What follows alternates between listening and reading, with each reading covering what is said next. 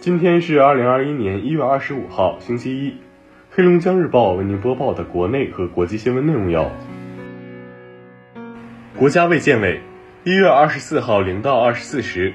三十一个省、自治区、直辖市和新疆生产建设兵团报告新增确诊病例一百二十四例，其中境外输入病例七例，天津两例，上海两例，广东两例，福建一例，本土病例一百一十七例。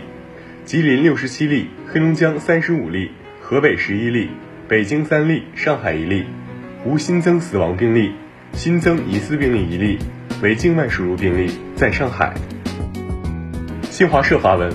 只提轨迹不提人，新流调报告值得提倡。新增确诊病例流调报告隐去病例的性别、年龄、籍贯等个人信息，以涉及区域和场所的信息披露为主。这种在尊重个人隐私、弱化病患及家人压力的同时，保障公众知情权的做法，值得赞誉和提倡。截至二十四号十五时许，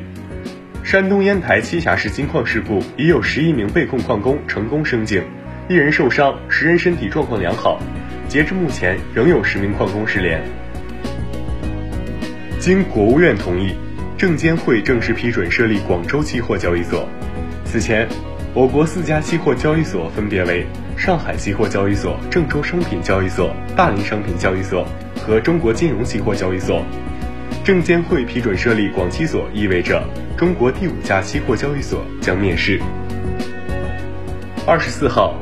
浙江周代大桥主线贯通，预计二零二一年年底正式通车，届时舟山与岱山两岛之间的交通时间将由轮渡四十分钟缩短至公路十五分钟。二十四号，天津市发现一批美国进口啤酒整托外包装样本检测结果呈阳性，该批货物未流入天津市市场，相关人员核酸检测正在进行中，已出结果均为阴性。疾控专家提醒，避免使用内循环通风系统，就餐时避免使用交叉餐具，使用免洗手消毒液时尽量保持二十秒以上作用时间。深圳出台八条措施严查购房资格，造假者三年内禁止买房。国家网信办发布新修订的《互联网用户公众账号信息服务管理规定》，自二月二十二号起施行，重点强调打击虚假信息、虚假流量等违法违规行为。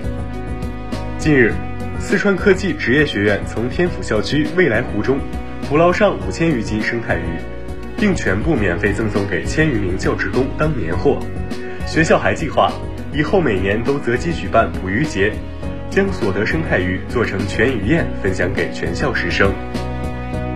华晨宇和张碧晨已经有了一个女儿的事情在微博上曝光之后，成为2021年第二大瓜。华晨宇粉丝开始脱粉，表示太突然了，跟人设不符。以色列外交部二十四号宣布，以色列驻阿拉伯联合酋长国大使馆。当天，在阿联酋首都阿布扎比正式开放。当地时间二十二号，一名美国官员表示，至少一百五十名为总统就职典礼提供安保服务的国民警卫队队员新冠检测结果呈阳性。拜登就职典礼期间，共有两万五千名国民警卫队士兵执行安保工作。根据约翰斯霍普金斯大学统计，英国每十万人中就有一百四十二点五三人死于新冠肺炎。死亡率为全球最高。路透社消息，墨西哥总统洛佩斯称自己感染了新冠病毒。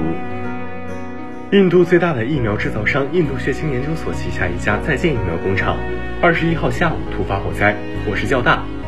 按知情人士说法，失火工厂不用于生产或储藏新冠疫苗，因此不会影响新冠疫苗供应。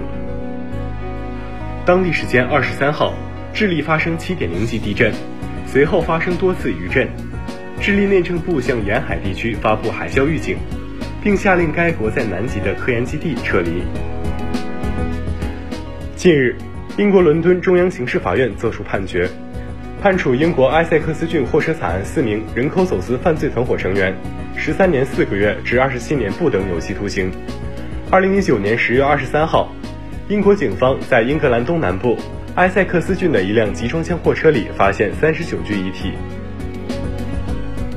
美国总统拜登在当地时间周三宣誓就职后，签署十余项行政令，废除其前任特朗普出台的一系列政策，并着手应对新冠疫情和气候变化问题。今天的黑龙江日报国内与国际新闻就是这些，更多新闻资讯请关注龙头新闻客户端收听收看。我是程奇，感谢您的收听。